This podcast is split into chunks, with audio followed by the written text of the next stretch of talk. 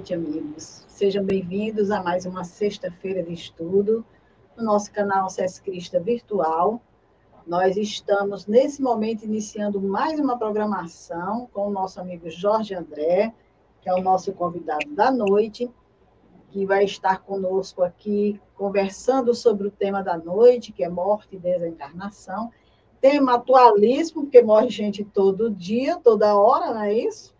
E as pessoas não têm muita intenção de conhecer esse momento da nossa vida que é tão importante. Então, a doutrina ela tem essa preocupação de sempre estar trazendo luz, informação, esclarecimento, para que a gente possa transitar de uma forma mais leve nesses momentos, né? Embora a gente saiba que a, o despreparo ainda é muito grande. Então, nós vamos aqui já saudando os nossos amigos que estão conosco nesse momento, aqueles que irão ver em outro horário a programação, desejando a todos uma boa noite, pedindo ao nosso Mestre Jesus que nos ampare, a espiritualidade amiga, que, trabalhadora, que cuida desses canais de comunicação, que estão hoje com a responsabilidade de divulgar a doutrina espírita, pedindo amparo, proteção para esse momento, para que seja um momento de muito aprendizado, de muito esclarecimento para todos nós. E nós estamos aqui com a companhia do nosso amigo Jorge André, que é um tarefeiro do movimento espírita, é um familiar, é um mundo de coisas junto, não é isso, Jorge? Seja bem-vindo, uma boa noite. Muito boa noite, Dora. É com muito prazer que a gente recebeu o seu convite. A Dora é uma grande amiga é, social, né? Aqui na Terra chamo de sogra, mas somos amigos do, com certeza do plano espiritual, temos com certeza grandes amizades aí, não só de agora, e ao mesmo tempo a gente se sente muito honrado, né? Muito feliz, né? Numa sexta-feira, né? a gente está aqui conversando sobre temas que Jesus, né, como governador desse planeta, gostaria, né?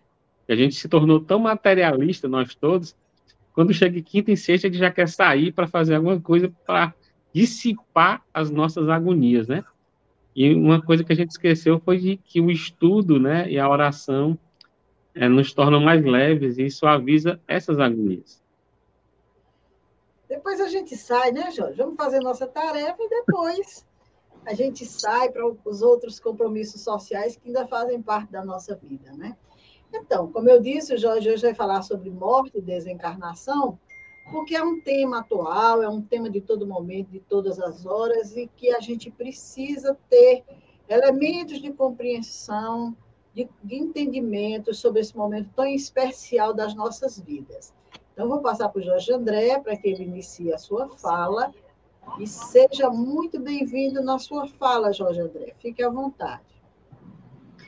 É, como eu fui um aluno, né, da minha querida Dora lá em 96, quando eu retornei a Parnaíba depois de ter vindo de Fortaleza, e ela sempre nos acolheu lá no Chico Xavier, depois no Cimento Cristã, que até hoje ela coordena, né?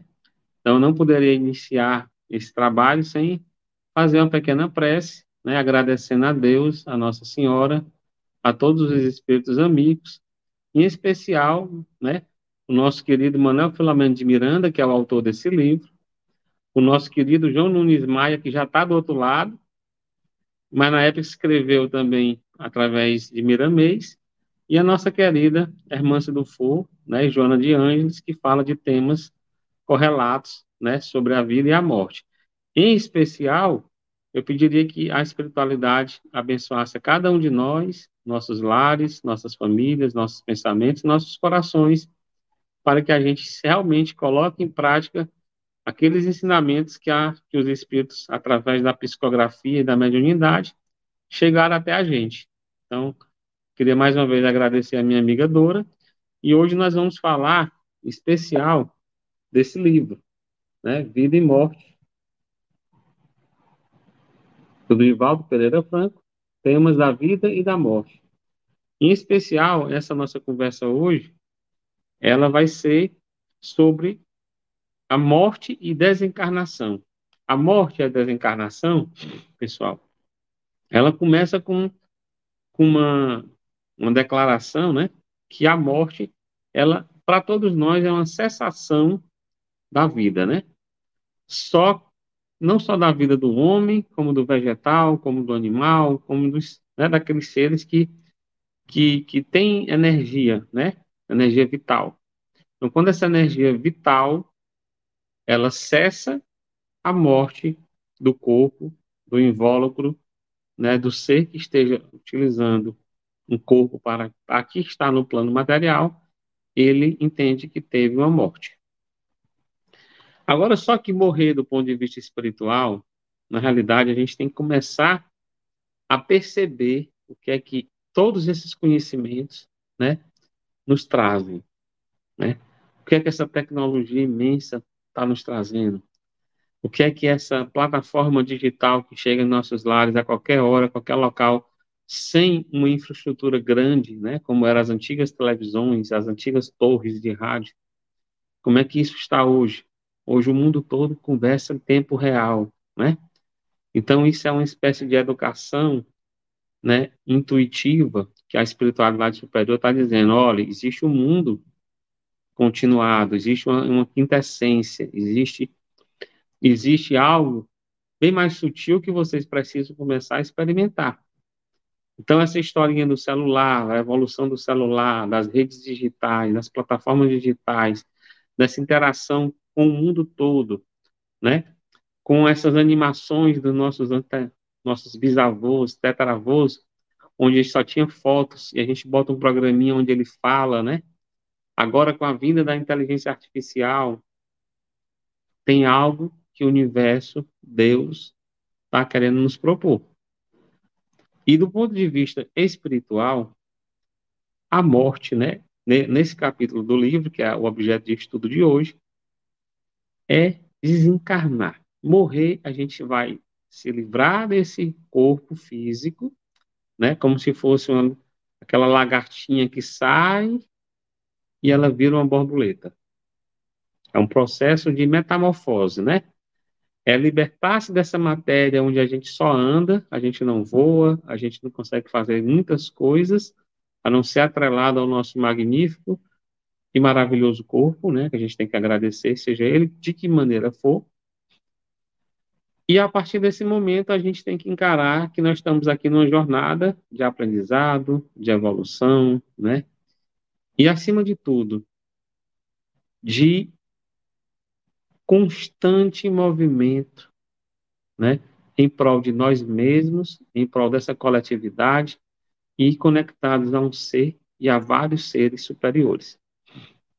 A morte, do, do, do ponto de vista biológico, ela é muito interessante. Ela é término da vida da etapa física e se dá um novo estado de transformação molecular. Então, a gente vai ver na nossa literatura espírita, que é uma literatura é, totalmente avançada, é um compêndio né, super avançado que a humanidade teve acesso, muita gente ainda por preconceito religioso, né, doutrinário, filosófico e científico, acaba não adentrando. Mas se as pessoas dessas áreas começassem a ver que na filosofia tem o conhecimento espiritual e no conhecimento espiritual se fala de filosofia, se as pessoas que mexem com a parte da ciência percebessem que o Espiritismo tem vários e vários livros avançadíssimos na questão da, da genética, né, de, de curas de doenças psicoemocionais, como é o compêndio Joana de Ângeles, né, através da AME Nacional, que fala de transtornos mentais através de complexos de culpa e muitas outras doenças vinculadas ao pensamento.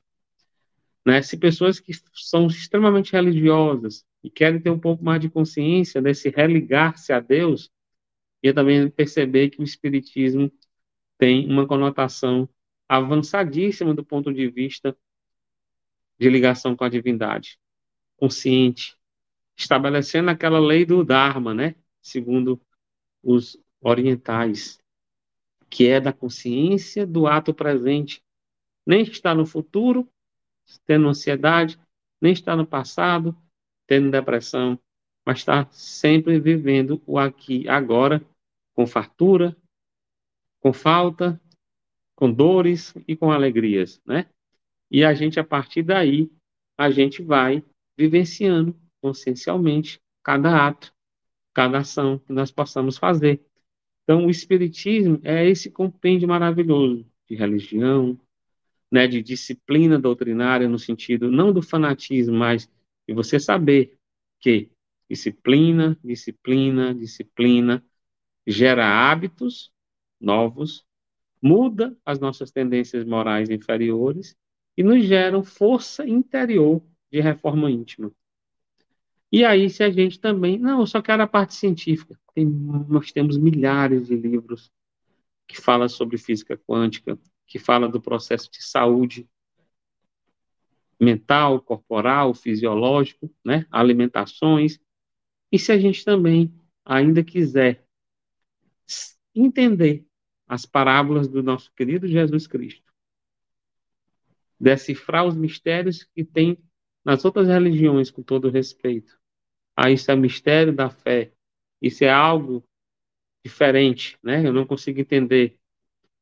Nós vamos ler e ter acesso ao Evangelho segundo o Espiritismo nos seus livros e na toda a codificação kardeciana, que é simplesmente uma maravilha, onde o Evangelho é esclarecido à luz, né, de Jesus, né, onde nós temos passagens como Cristo Consolador, que realmente nos consola, né? nos acolhe nas nossas dores, e o pouco que nós temos se torna muito. Né? As dores se tornam leves, e o fardo fica bem tranquilo, porque a gente tem todas essas situações porque a gente se preocupa demais com as coisas materiais, como se a gente fosse um elemento finito. E nesse tema morte e desencarnação, a gente percebe que nós somos infinitos, nós somos eternos, nós somos filhos de Deus. É difícil a gente conseguir ter essa maturidade e esse equilíbrio diante dessa informação, porque a gente não se educa no espírito, a gente não cresce no espírito, a gente não trabalha no espírito, a gente não se casa no espírito e a gente não se reproduz no espírito. E, como tema de hoje, a gente não se prepara para a transição, né, para a libertação do que chamamos de morte, nessa fase onde a etapa da vida física cessa e a gente passa por um outro estágio evolutivo, voltando à nossa pátria espiritual, porque é lá que nós viemos e é de lá que nós somos, né? Então a gente começa a ficar meio que confuso, né, com medo da morte. Tem gente que não fala da morte, tem gente que é um assunto que deprime, mas a gente tem que perceber, e ele fala que esse, essa consciência da morte normalmente tem quem tem uma vida que serve, uma vida de parâmetros de disciplina, pessoas que lutam contra suas deficiências morais, sabendo que tem todos os tipos de imperfeição, mas que elas, com essas imperfeições que lhe foram dadas, as limitações corporais, ela vai seguir à frente. Ela vai fazer o melhor dela com o que ela tem, né? É como eu sempre eu sempre relembro, né? Vamos dar o nosso melhor aonde nós estamos. Né? Vamos, uma frase que acho que foi até a Dora que me falou, né? de um desses, desses palestrantes espíritas, é, que ele fala que ele, ele passou no concurso, né? E foi morar numa cidadezinha pequena, acho que é Haroldo Dutra Dias. Ele passou no concurso, foi morar numa cidade pequena e lá ele morava num, num quarto pequeno e tal, né? passou nesse concurso judicial. E ele ficou agoniado, aquela cidade não tinha nada. E depois ele recebeu uma mensagem, né? Do mentor dele. Floresça onde você foi plantado. Então a gente tem que fazer. Ah, a gente não tem uma casa grande como a gente gostaria? Limpe sua casa. Tantos cantos da sua casa pequena que está suja. Tantas casas, tantas cozinhas que estão precisando ser limpas para que a gente durma e aquele ambiente seja um ambiente higienizado, seja acordar com aquela cozinha limpa, maravilhosa, sem bactérias, sem moscas, né? Você, então, antes de desejar uma casa grande, cuide do que você tem hoje pequeno. Organize o que você tem pequeno, né? Ah, a Dora está falando que foi uma freira da cidadezinha dele que disse. é, não deixa de ser uma mentora, né? Só que encarnada. pois é, então assim, a gente, a gente, a gente tem que, que florescer onde nós somos plantados. A gente tem que encarar a morte como etapa natural da vida. Porque a vida que a gente, quando a gente nasce, a gente ainda está se preparando para esse processo, não temos consciência plena, somos bebês, crianças, né? Mas a gente vai ao tempo tomando essa consciência. E essa nossa desencarnação, que é fruto dessa morte, né? Após a morte do corpo, ela pode ser uma desencarnação rápida. E a espiritualidade nos diz que essa desencarnação rápida, ela normalmente é merecedora de um trabalho e de um processo reencarnatório, às vezes muito planejado. Então, ele fala aqui que nas expressões onde, nós temos, onde a gente se coloca muito responsável pela parte dos outros, pela solidariedade, pela responsabilidade moral que a gente possa ter com a gente, com a, com a família e com os outros, isso, quando a gente vem com essa missão, que parece ser, né, é, uma missão simples, na realidade é uma missão simples, porque a gente não tem, a gente não nasceu aqui para ser um super-herói. Não nasceu para ser um Aquaman, um super-homem, um Homem-Aranha, né, como tem na literatura aí, né, Marvel. Mas ser um bom pai, cumprir suas obrigações na família, vencer seus maus hábitos, respeitar seus instintos, dar o que comer para seus filhos, educá-los moralmente até a idade onde eles vão ter força para sair de casa. Isso é uma grande, grande e extraordinária missão, que nem todo mundo consegue. Né? Quantos pais alcoólatras, quantos pais sexólatras, quantos abusos no lar, quantas mortes é tratada dentro do nosso cadinho do céu, que a gente pensa que só é maravilha, e olha só, dentro da relação da família, com a relação de vida e morte, o que é que nós temos aqui falado pelo Cartas e Crônicas, que é um pouco desse, dessa pitaca desse tema, do Chico Xavier, né, editado pela editora FEB, onde ele fala que dentro do lar a gente pode aliviar o processo das dores e viver mais e ter uma morte mais mais ali, mais tranquila, né? A gente pode ter o nosso movimento renovador, é a chave da nossa paz. Suaviza o amargo problema dos casamentos infelizes. É no aguilhão doméstico que nós ensaiamos com os nossos inimigos do passado a irmandade e suavizamos a antipatia congênita. Às vezes, os lares, eles são redutos ou manicômios. São hospitais, né, de loucos, onde a gente às vezes somos os mais enfermos. E aí nós somos aqueles enfermos mutilados psicologicamente, mutilados espiritualmente, dessa guerra que é silenciosa e não tem arma. E que a gente pensa que é alguma coisa muito estranha. Mas aí o irmão X, né, que é Humberto de Campos, nessa psicografia fala que é onde mais acontece o homicídio sem armas é no lar, pela nossa violência psicológica, pelo nosso abuso, né, é, é, de querer ser superior aos outros, do, pela nossa não declinação ao orgulho. Então a gente começa a ter mortes psicológicas, pequenos homicídios, que são também pequenos suicídios. Então aí é quando a gente se fica muito atemorizado com a morte, porque a gente, ou quando a gente deseja a morte, né, de forma psicologicamente invertida, porque aquele, ao invés de você voltar para casa para encontrar a sua felicidade, o seu cadinho do céu, você volta para um lar desarmonioso, onde você mesmo é a desarmonia, um lar onde você não escuta as pessoas, um lar onde você é individualista ao extremo, né? Não estou falando de defender a sua individualidade, né? Fazer o que você gosta e as pessoas entenderem. entenderem que isso é equilíbrio. Não, eu estou falando de você realmente ser muito egoísta, de você não dividir seu tempo, você não dividir tarefas domésticas, tornando o seu lar, né, um, um verdadeiro hospital, né, ou manicômio, que gera antecipações e desequilíbrio a você e às pessoas. Então, por essas circunstâncias, a gente não tornar a oração, a união, né, celebrar um café simples, cafezinho preto com a tapioquinha, né? Uma, uma, não cansar de convidar as pessoas para estar juntos, nem que seja só de dois. Não cansar de fazer o evangelho no lar, mesmo que você faça meses ou anos a fio só. Não cansar de fazer um estudo no lar, onde ninguém quer, mas você faz. Então, isso é tornar o ambiente do seu lar melhor, é tornar a sua vida melhor, é ter resiliência e você perseverar numa vida para a gente ter uma boa morte, uma boa desencarnação. E as pessoas pensam que é brincadeira? De jeito nenhum.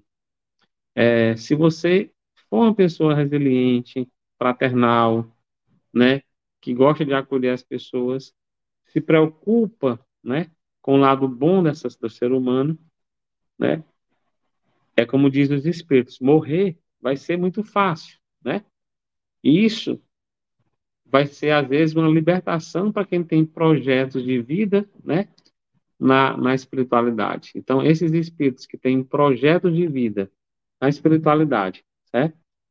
E eles querem simplesmente vem com essas missões vinculadas a tarefas significativas o processo de reencarnação desses espíritos é um processo extremamente trabalhado, extremamente cuidadoso, e eles falam bem aqui, a reencarnação exige cuidados e planejamentos especiais, porque a morte e a liberação imediata são conduzidas através de programas muito mais bem estudados, né?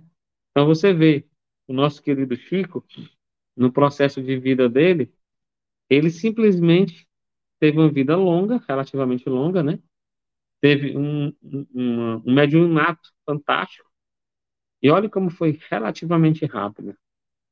Até, as, até a imprensa local fez uma espécie de, de filmagem, né? De uma energia entrando naquele quadro do hospital onde ele estava, e de repente o Chico desencarnou numa áurea né, nacional, onde era uma Copa do Mundo, onde ele pegou toda aquela alegria daquele povo e simplesmente foi a energia que o transmutou para o plano espiritual que ele estava. Então, assim, pessoal, o processo de vida está totalmente ligado ao processo de morte. Só que a gente vê de uma outra forma, né? Só que a gente vê de uma forma totalmente materialista. Ele fala até aqui, ó, a nível 1, na faixa em que encontra os mais simples espíritos, atualmente cujas vidas se desenvolvem nas áreas das experiências mais instintivas, alimentação, reprodução, repouso e prazer, a ocorrência da morte se dá através do automatismo previsto no processo natural da evolução, né? É quase assim um ciclo muito instintivo, né? Quase selva, selva de pedra. No processo dos espíritos medianos, já tem um certo discernimento, ideal e compromissos mais nobres, o livre-arbítrio comanda. O livre-arbítrio comanda o processo. E nesse caso específico, os instrutores ainda também se encarregam de ajudar no processo mediúnico. Então, se não tiver a ajuda dos mentores, se não tiver toda uma, uma, uma um auxílio da parte espiritual, simplesmente a nossa vida ainda tem problemas. E somente naqueles, naquelas expressões mais relevantes da nossa vida, onde a gente tem, naquela encarnação, naquela vida, uma responsabilidade moral e espiritual, não só dos indivíduos que estão vinculados a gente, mas nas tarefas muito significativas, é que a reencarnação exige cuidados especiais e a morte se torna uma liberação imediata. Então, até para a gente ter uma boa morte, a gente tem que merecer. Isso é uma morte sem colapso, uma morte sem acidente, né? Assim, estou falando de uma forma bem grosseira, bem genérica. Mas a gente precisa entender um pouco esses pontos. De acordo com os valores individuais e o efeito das causas das nossas vidas em outras vidas, a morte pode ser antecipada ou pode ser postergada. Por isso que a gente, a gente, a gente, pensa assim, ah, eu vou ter uma vida, independente do que eu faço, a minha vida é desse jeito. Não. Se você ora, se você pede, se você tem fé, se você tem amor no coração, você pode ter uma moratória. Os espíritos construtores, os espíritos da sua família, os familiares que fazem parte da sua, do seu processo reencarnatório, podem ter acesso a espíritos mais elevados, que são responsáveis por toda a relação familiar, e dizem assim: se reúnem com Cristo, se reúnem com as pessoas responsáveis pelaquela família, no que a gente chama hoje de constelação familiar. Isso independe da nossa da nossa crença, né? Porque realmente são dados psicografados e tem correlações devagarzinho estão aparecendo nesses livros, né? Divaldo tem um chamado Constelação Familiar e fala dessa relação simples, né? De pai, filho, tio, primo, sobrinho, vizinhos, que a gente hoje não dá a menor importância e que tem importâncias fundamentais. Então, essas pequenas negligências que a gente faz com a nossa vida, com o nosso corpo, as pequenas imprudências, é, não vamos fazer isso certo, vamos fazer errado, ao invés de tomar um, um ter cuidado com o corpo, enche a cara de bebida, extrapola na sexualidade, engana muita gente, usa o dinheiro de uma forma totalmente aleatória, né? Não tem compromisso com as pequenas e com as grandes tarefas, né? As pessoas começam a reter o suicídio direto ou até indireto, né? Que pode ser através de uma violência, né? Aí a morte, sim, a partir daí, ela é temerosa, né? Ela não vai libertar. Ela vai, ao invés de produzir a liberdade, tanto a gente, numa vida regrado, numa vida de consciência, né, usando a consciência das nossas ações, a morte aí, nesse caso, ela vai aprisionar. Ela vai dar um prolongamento das aflições, das aflições como ele fala aqui, e mais, ela vai simplesmente produzir aumento das dores morais pelos fenômenos da corrente da emanação do espírito ao corpo. Isso é, você abusou das suas energias, abusou do seu corpo, abusou das, da sua faculdade intelectual, abusou da vida, né? Que é um gregário divino, onde você poderia juntar ao longo de você só felicidade, abundância, solidariedade, alegria aos seus pares, né? Não, você não quis. Você quis perturbar, você quis desequilibrar, você enlouqueceu as pessoas, você foi egoísta o suficiente para não deixar ninguém bem, né? Aí você entrou no parafuso psicológico. Você desequilibrou sua mente. Você obstruiu seu chakra cardíaco do coração. Você começou a ter hipertensão arterial. Você começou a abusar do seu mecanismo digestivo. Comia demais por, por depressão ou por obsessão. Então a gente precisa ter um tratamento a nossas coisas. A gente precisa ter toda essa historinha, né? Porque aí a gente vai proporcionando, em situação maior, agonia no, no que ele chama de suicídios indiretos. Um desgaste exagerado, um desgaste exagerado do nosso corpo e das funções orgânicas específicas que geram o progresso do espírito. Uma coisa que eu também botei aqui como fato, e eu queria compartilhar com vocês, é a desencarnação, ela inicia ela inicia no processo durante a vida física, através das atitudes idealistas e missionárias, em que a abnegação, a renúncia e o sacrifício. E o amor em dimensões mais amplas sutilizam o peso específico da organização material, transformando as correntes de energia que transitam do ser espiritual para o corpo e vice-versa, agindo nos implementos orgânicos de forma menos densa. O que é que a gente tem que também falar aqui para vocês? É que a morte, ela tem vários padrões, né? A gente, quando. Ela não tem só um, um, um lado da, da situação. Então, quando a gente fala que o espiritismo, a nossa vida, ela é corpo, mente e espírito. A gente tem uma morte corporal. a gente tem uma morte, né? Psicológica, fala, é, falando um pouco, ou tem uma, uma loucura psicológica que é como se fosse uma pseudo-morte, né? Que pode nos reduzir ao voides, a situações bem difíceis. Interrompe o nosso processo evolutivo, pelo menos diminui muito. Então a gente tem que ver que biologicamente, fisiologicamente, a gente morre quando e é, é, desde quando a gente começou a viver. Então, por exemplo, você vai movimentar seu braço, sua mão, você abre aqui, a mão fecha, né? Quando você faz isso, as suas células estão queimando energia, fazendo transformação daquela energia. Algumas células estão morrendo para outras estarem nascendo. É aquela coisa que a física quântica hoje ela vai já estar revelando e a, e a, e a própria biologia ainda, a biologia tradicional já nos mostra isso né? Então a gente começa a ter uma consciência de que para que nós tenhamos essa vida, muitas coisas dentro de nós já estão morrendo, né? O processo de envelhecimento, a queima das sinapses cerebrais, né? O desgaste físico e emocional. Então, para eu estar tá falando aqui com vocês, eu estou queimando energia mental, né? Então, é uma troca contínua de energia. Vida ligada à morte.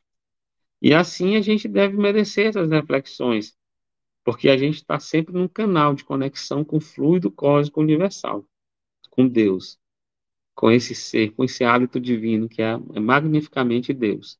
Então a gente não pode deixar de, de fazer isso, né? Então, assim, considerando em muitos casos, para morrer, logo desencarna, desencarnar, é necessário, para a gente ter uma morte rápida, ter um grande merecimento. Então, muita gente diz assim: ah, Jorge, será? Eu quero viver muito tempo. Sim, você pode viver muito tempo, ter uma reencarnação longa. Isso vai gerar em você um processo de missão, né? De, de, de você pede sua moratória, você sai fazendo o processo todinho de moratória, certo? Mas você simplesmente não pode. É, é aqui que o Mingau, aqui é meu gatinho, está aqui querendo participar da live, viu, Dora? E ele é especialista. Quando eu começo uma live, ele começa a se aproximar de mim. E ele, eu acho que ele quer ser, é, quer fazer live o mundo dos gatos dele aqui. e, e agora está aqui tentando morder aqui um fio que está ligado a um celular próximo do tablet. Mas é assim mesmo, né? O bom é essa espontaneidade das nossas vidas e dos nossos lares. E às vezes a pessoa pergunta assim: Ah, Jorge, eu quero ter uma vida longa, eu quero trabalhar mais, eu quero ter uma vida mais longa possível para me aprender mais. Peça a Deus, reze, para que o processo de morte seja muito conscientizado. Eu peço, pelo menos, Deus, não coloque para mim uma situação de conflito, uma situação onde eu vá ficar lesionado, que a lesão chegue, mas a gente trabalha a dor da lesão e a, e a moralidade, né? Por que, que aquela lesão veio? A gente quebra um pé, uma mão, por que, que a gente teve que parar? O universo está querendo que a gente faça alguma reflexão sobre isso. Isso é natural, e isso é a comunicação e a correlação que a gente tem com a divindade, com né, o fluido cósmico universal, com as nossas energias. E a correlação dele com o nosso tema de vida e morte e desencarnação, ele fala uma coisa interessante, é exatamente essa. Permanecer num corpo mutilado e dolorido sob os martelos das aflições morais e físicas, constitui necessariamente uma, uma prova né, inadiável e essa conduta da dor facultará ou não a libertação. Então, se a gente ficar reclamando, ah, meu Deus, minha vida é um inferno, eu tenho isso, eu tenho aquilo, eu tenho fibromialgia, eu tenho, eu tenho paralisia tal, tudo bem, nem pode julgar ninguém. Né? Ninguém sabe o dia de amanhã. Mas a gente tem que dizer assim: por que, que eu estou tendo isso? O que é que essa dor está significando para mim? O que é que Deus está querendo nos mostrar com essa dor? Por que, que eu faço, faço, faço e eu não consigo ter uma renda que vai me dar um pouco mais de riqueza? Será que é porque aquela riqueza vai simplesmente gerenciar uma ociosidade, uma letargia para mim, e é melhor que eu trabalhe todos os dias, tendo uma renda menor, né? Então ele fala que cada homem tem a vida que precisa na terra para crescer e ser feliz, cada qual tem a morte que faz jus em razão dos atos praticados. E aí, né, como eu trabalho com matemática, com física, e eu fiz uma correlação aqui nessa, nessa frase. Eu disse o seguinte: se, né, Divaldo através de, de Manuel Filamento de Miranda, nesse capítulo está dizendo, né, através da psicografia, que cada um de nós tem a vida que precisa na Terra para crescer e ser feliz, e cada um de nós tem a morte que faz jus em relação dos atos praticados, nós temos a morte que merecemos. Existe uma correlação muito forte. Existe uma, uma, uma junção, né? Dessa, dessa ação do que a gente faz com essa reação da vida que a gente tem. Então, pensamento faz a gente ter consciência, a gente vai trabalhar e vai ter uma relação de vida e morte muito, muito, muito correlacionada. E aí ele continua, né? E aqui na, na parte final, onde ele fala o seguinte: nessa proposta, morrer desencarnar, temos a mesma equação da vida. O homem de bem opta pela conduta de libertação e, graças a essa conduta, ele consegue ter uma vida orgânica que o desprende no momento da morte. Então, tem aquele livro do, do pai Jacó, que é um livro fantástico, né? que são é um livro que foi psicografado por vários médicos que desencarnaram, né, e tiveram vários arrependimentos porque não utilizaram a bênção da mediunidade. E a gente vai ver que a mediunidade né, é a cura da ferida das nossas fragilidades. Tá nesse livro que eu acho fantástico, é uma série da Irmã do Fogo, né? E tem a ver com esse tema também. Campos consumidores da energia etérea. Então, é aquela história, né? Às vezes a gente não cuida de nós, não cuida da espiritualidade, não cuida do pensamento, e vê os outros e cuidam, né? Porque a gente tem o que ela fala aqui, né? O, ferimento, o fermento da falsidade da vida emocional. Então a gente já recebeu o benefício, a, a benevolência de Deus, para a gente sempre ter a mediunidade. Através da mediunidade, de uma só reencarnação, você pode ter várias capacidades, né? Você pode ter vários merecimentos. Você pode ter a intuição, você pode ter a psicografia, que você vai aplicar no seu trabalho para ética, no trabalho ao próximo, né? Você vai ter a sensibilização, a exteriorização de transmutar-se para ver a muito mais além a dor daquelas pessoas só no olhar. Você, ao mesmo tempo, você vai trabalhar cada vez mais o ato de servir, para você começar a entender que a vida é um processo maravilhoso de amor, de justiça e caridade, e que no universo nada fica para ser pago depois. É um universo é, um, é, um, é um é campo, né, quântico. É, podemos dizer até fazer uma fusão entre, entre esse hálito divino que seja, né, não existe o caos como ele fala, né? Tudo é equilíbrio. Então, se tudo é equilíbrio, né? A gente sabe que nada fica para trás. Então, o que a gente deixou para trás, a gente vai ter que voltar, e por questão de deferência ao amor, à justiça de Deus e à caridade infinita desse Pai amoroso, ele vai deixar você se preparar. E hoje eu estava falando um pouco de contabilidade com um grande amigo, ele disse: aquelas empresas que quebram, né? Aí eles criam outra, porque eles não querem ficar perdendo tempo nessa. Mas eles não fecham essa que quebrou, eles deixam lá, porque aquela empresa tem muitos clientes, tem muita situação legal, e simplesmente eles abrem outra. Quando eles abrem outra empresa, eles vão crescendo naquela empresa nova, né? E aí depois eles estão, quando estão estabilizados, eles puxam os dados para essa empresa que estava lá embaixo. Isso que Deus faz com a gente, né? Ele simplesmente ele não quer que a gente é, simplesmente resolva o que a gente fez lá atrás com ignorância, né, com subserviência, com várias situações difíceis. Ele não quer que a gente simplesmente é, é, a gente não tinha capacidade de discernimento a gente não tinha a, a moralidade suficiente para entender a diferença entre a gente e o outro. A gente matou, a gente usurpou, a gente alterou vida de muita gente, a gente roubou, a gente deixou um legado de muito desequilíbrio às vezes, né? Pelo nosso egoísmo, pela nossa essência de poder, pela nossa virilidade. E aí hoje, mais várias reencarnações na frente, várias mortes e vidas, várias constelações familiares entre todos nós. Aquele aquele cara que era o bisavô da nossa família, hoje ele é a gente mesmo reencarnado. E aquele bisavô que foi tão mau exemplo às vezes para a família toda, ele volta hoje como um, uma, uma criança maravilhosa, já preparada para o processo reencarnatório do terceiro milênio, e ele é um médium de várias características maravilhosas. Ele é um médium que consegue ajudar muita gente.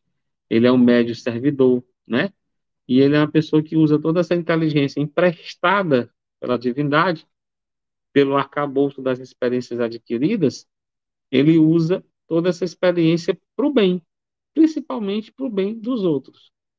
Né? Porque somos seres é, que somos é, gregários e nós precisamos dessa convivência né, maravilhosa com os outros para a gente poder crescer.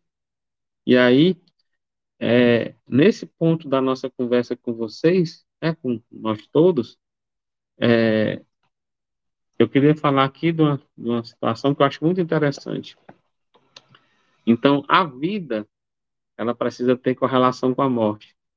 E nesse livro que eu citei agora há pouco, né, Pai Jacó, ele fala que o pretinho lá que vivia servindo, né, ele fala até assim, morava debaixo de uma ponte, criava dois meninos de rua que deixaram abandonados por alguém, esses meninos com muito lixo, com muita, com muita, com muito sacrifício, ele catando lixo, ele fazendo é, trabalhos de, de rua, ele conseguiu dar alimentações mínimas para essas crianças. Essas crianças se formaram, essas crianças conseguiram ser gente na vida, e ele praticamente criou duas crianças, né, com os recursos mínimos, né, numa casinha simples, baixo, próximo de uma ponte. E ele, tá, nesse livro ele estava falando até que teve um grande palestrante que foi na cidade dele, fizeram-se multidões de filas para assistir esse palestrante, que ele não fala, e ele nem pôde ir, né? Mas ele foi e ficou lá na porta, tentando saber quem era, qual era o tema da palestra, e naquela simplicidade que ele tinha de, de, de viver, de sentir a vida, né? De viver a vida a cada dia, simplesmente ele pegava e, e, fez a parte dele. Isso é, ele não estava ali querendo demonstrar quem ele não era, ele não estava ali querendo ser algo, né, vestindo algum tipo de. Não, ele estava vivendo a vida diariamente. Ele estava fazendo o processo, né, todos os dias dessa autoconsciência, da vida. E quando esse pretinho desencarna, na narração do Pai Jacó, ele mesmo agradece o corpo, que é o cavalinho dele, e ele acompanha, já em espírito, o enterro dele até o cemitério. E quando ele chega em determinado momento, o mentor pega no ombro dele e diz: Meu filho, agora o seu caminho não é mais para essa vida. É para um lugar muito melhor. Você não sabe o tamanho da construção familiar que lhe aguarda nos planos celestes. Então você imagina a juventude desse espírito, né? Porque quanto mais a gente trabalha no bem, e vive uma vida bem vivida, bem servida, para servir o próximo, mas a gente se renova em aparência quântica, em aparência espiritual. E quanto, às vezes, você tem um lá humilde, simples, simplesinho, mas não lhe falta nada, né? O básico. Quanto que a, os, a, a, as colônias espirituais maravilhosas, onde tem a própria, o ecossistema, que é, o, que é Deus, a natureza na sua plenitude, com plantas, com flores, com, com, com animais, né, maravilhosos, com toda essa que o Dr. Amit Gozani fala, né, o ecossistema é, é, quântico, né, que isso é ali é Deus, a natureza é Deus, em todo o seu equilíbrio multidisciplinar, multifacetário. E um ponto que eu não queria deixar de falar, são 8h47, a Dora pode me falar aqui no chat, quanto tempo eu ainda tenho, é também uma coisa que vai gerar vida e morte, é o uso do nosso dinheiro, né? A energia do dinheiro. Porque o dinheiro, ele, ele é um elemento que vai nos proporcionar, ele não vai, ele não é aquilo que a gente imagina que ele seja. Ele não faz mal a ninguém, ele não faz bem a ninguém. Né? Como diz o Chico nesse livro, né? É uma parte da mensagem espiritual do Wilson Garcia, editora M. É de suma importância na relação familiar, material, espiritual e na autoestima. O dinheiro não é luz, mas sustenta a lâmpada. Não é paz, mas proporciona companheirismo. Não é calor, mas se adquire o agasalho. Não é amor, entretanto é capaz de erguer-se na proteção afetiva. Não é cultura, mas apoia o livro. Não é a base da da saúde, mas compra o remédio. Em suma, o dinheiro associado à consciência tranquila é a alavanca que proporciona um trabalho bom, é fonte de beneficência, apoia a educação, alicerça a alegria e é bênção do céu. Nem sempre faz a felicidade, mas sempre faz falta. E olha só, fomenta a autoestima. Então, se a gente diz, ah, eu não eu não tenho força, eu não tenho disciplina para trabalhar, eu vou proporcionar desequilíbrio à minha família. Eu vou proporcionar menos recursos à minha família. E eu vou proporcionar, às vezes, mortes e ou traumas ou doenças, porque eu não tenho o dinheirinho do trabalho que proporciona o remédio, tudo isso que eu falei. Então, a relação de trabalho, vida, vida e morte estão tudo relacionado, né? Então, a gente tem que ter essa consciência e nesses últimos cinco minutos que eu tenho, eu queria também falar para vocês desse livrinho, que é Horizontes da Vida. E vida está relacionado com vida, né? A vida desse lado é a despedida temporária da, da, da vida do outro lado espiritual. Seja bem-vinda, minha amiga Mar Dionísia. Eu acho, não sei se é a Mar Dionísia do Ceará você é outra Mar Dionísio. Então, assim, nesse livro Horizontes da Vida, né, Miramês e João Nunes Maia, ele fala de coisas maravilhosas, né, como a felicidade, ele fala sobre a serenidade, né, ele fala sobre as mãos, que é o que eu gosto de pintar, que é essa mão que vai fazer você escrever, trabalhar, ajudar, segurar na mão do outro, né? As mãos são, são elementos formidáveis da nossa vida. A conversa, a boa conversa, o passe que você pode dar conversando com alguém, né? Os horizontes que a gente pode ter através das nossas palavras, que é o que a gente está fazendo aqui, todos nós podemos fazer. A questão da nossa conduta, né? A tranquilidade das nossas energias, aonde nós estamos botando nossa energia, né? E ele fala uma coisa importante: desistir é pior. Então, o Cristo desceu à terra para nos ensinar pela verdade e nos libertar de todos esses abalos inferiores.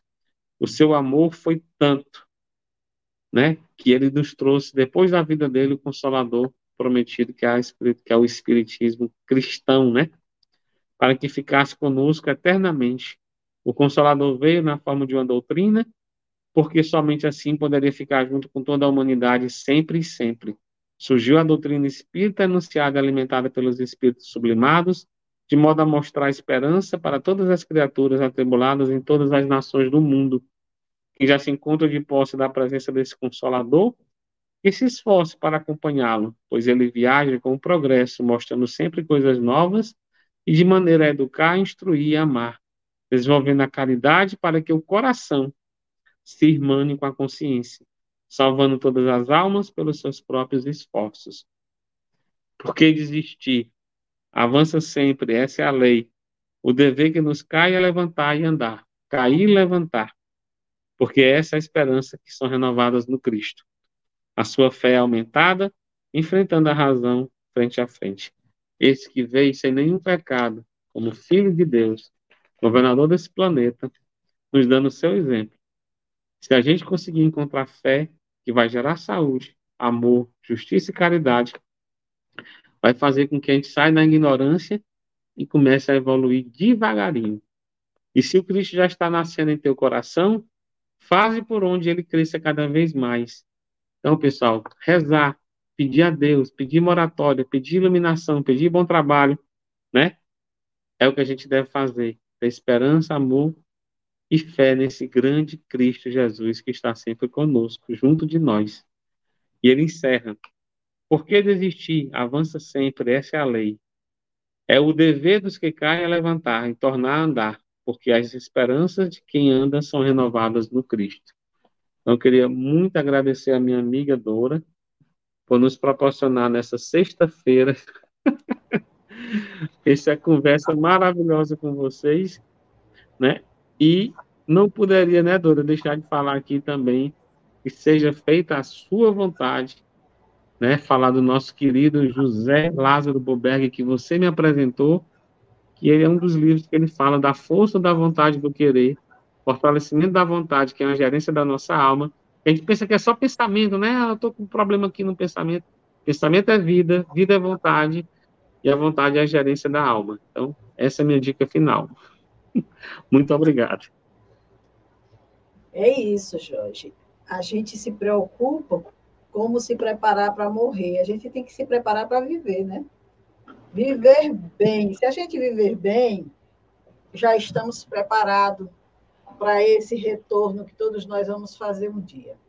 Então, nós vamos insistir nessa programação, trazendo sempre, sempre é, o estudo, o esclarecimento da doutrina espírita, e esse livro ele traz uma sequência que nós começamos no, na sexta-feira passada e vamos ainda ter uns dois estudos ou três enfocando essa questão da morte. Tema que nem todo mundo gosta, mas que é necessário, como nós acabamos de conversar. É, é, urgente para as nossas vidas a gente se apropriar desse tema, ter conhecimento sobre ele. Então, Jorge, muito obrigado pela disponibilidade, pela sua fala, por esse momento conosco. É sempre um prazer lhe receber aqui no nosso canal Sescrista Virtual. Você faz parte da Casa Sescrista Semente Cristã, embora esteja distante. E, em nome da nossa casa, a gente agradece a contribuição, agradece aos amigos que estão nos acompanhando nesse momento, outros que irão assistir depois que passar esse momento, porque cada um no seu tempo, na sua hora.